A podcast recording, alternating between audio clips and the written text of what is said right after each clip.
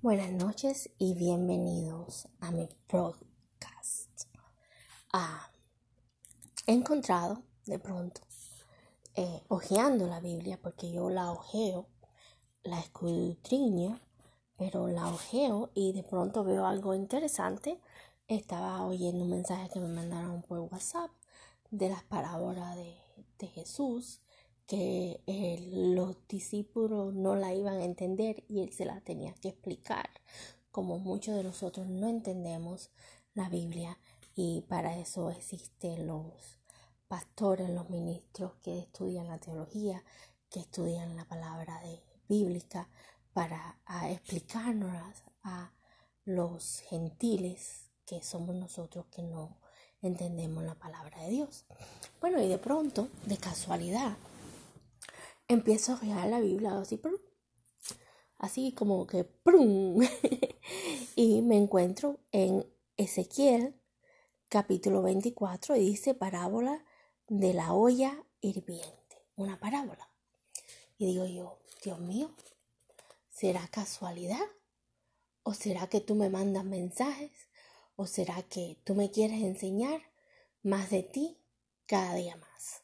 So, Vamos a leer esta parábola juntos, que es la primera vez que la veo en mi vida y eh, me viene a la mente que me mandan ese mensaje a través de WhatsApp y de pronto empiezo a leer la Biblia y encuentro esto.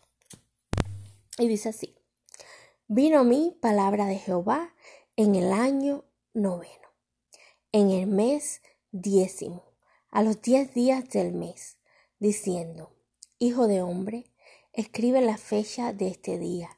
El rey de Babilonia puso sitio a Jerusalén este mismo día. Y habla por parábola a la casa rebelde y diles, Así ha dicho Jehová el Señor, pon una olla, ponla y echa también en ella agua junta sus piezas de carne en ella, todas buenas piezas, piernas y espalda, llénala de huesos escogidos, toma una oveja escogida y también enciende los huesos debajo de ella. Haz que hierva bien, cuece también sus huesos dentro de ella, pues así ha dicho Jehová el Señor hay de la ciudad de sangres, de la olla eurumbrosa, cuya herrumbre no ha, no ha sido quitada por sus piezas. Por sus piezas sácala sin echar suerte sobre ella. Porque su sangre está en medio de ella, sobre una piedra alisada la ha derramado, no la derramó sobre la tierra para que fuese cubierta con polvo. Habiendo pues hecho subir la ira para hacer venganza, yo pondré su sangre sobre la dura piedra para que no sea cubierta. Por tanto, así ha dicho Jehová, el Señor, hay de la ciudad de sangres, pues también haré yo gran hoguera multiplicando la leña y encendiendo el fuego para consumir la carne y hacer la salsa y los huesos serán quemados. Asentando después la olla vacía sobre sus brasas para que se caldee y se queme su fondo y se funda en ella su suciedad y se consuma su herrumbre. En vano se cansó y no salió de ella su mucha herrumbre. Solo en fuego será su herrumbre consumida. En tu inmunda lujuria padecerás, porque te limpié y tú no limpiaste de tu inmundicia.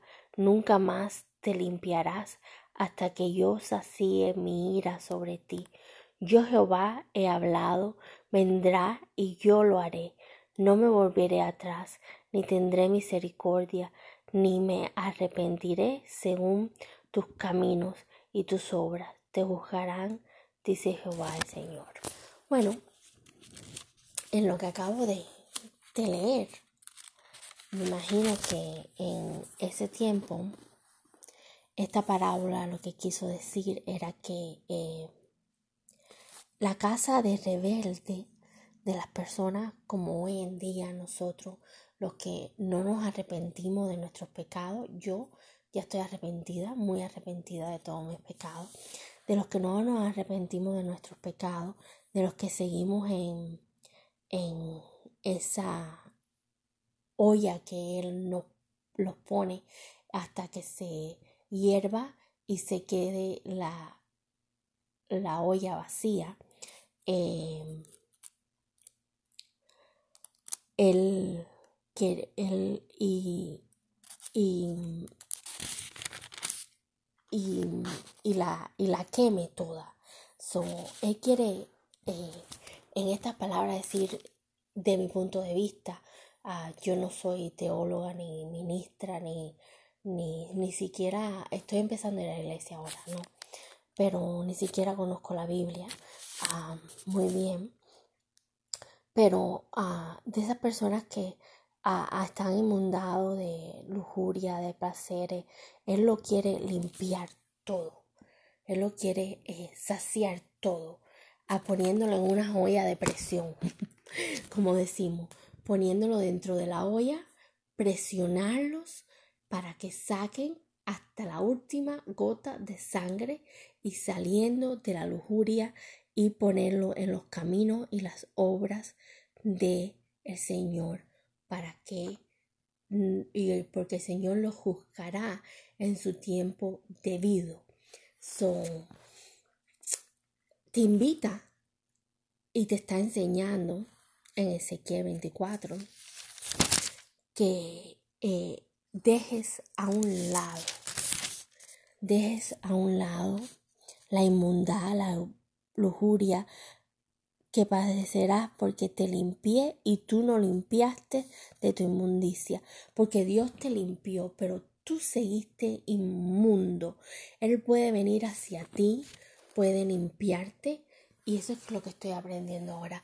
Y a veces me arrepiento, a veces digo, concho, Dios mío, discúlpame, por ese TikTok que hago, por ese río que hago, porque eh, me arrepiento de, esos bailes que hago, de esa música que escucho, que, que tienen eh, palabras no, a lo mejor no las mejores eh, contenidos, pero tengo una niña, tengo hijos, so, ah, yo deseo que mi vida cambie y, yo creo que hay siempre un mensaje en la Biblia para cada uno de nosotros. Y el mensaje de hoy es que nos apartemos de la inmundicia y de la lujuria y que Él nos va a limpiar. Nos va a meter en esa olla de presión, nos va a echar los huesos, nos va a echar la sazón, nos va a echar todo ese condimento, nos va a cocinar bien, nos va a poner presión para que salgamos de eso. Pero si nosotros no queremos salir de eso, ya llegará la hora de nuestro juicio. Y eso es lo que nos explica en este, lo que quiero entender yo. So, así que a partir de ahora espero portarme un poquito mejor, porque cada día Dios me da un mensaje mejor. Y, y yo creo que, que un mensaje mejor para poder seguir viviendo la vida bajo su su nombre.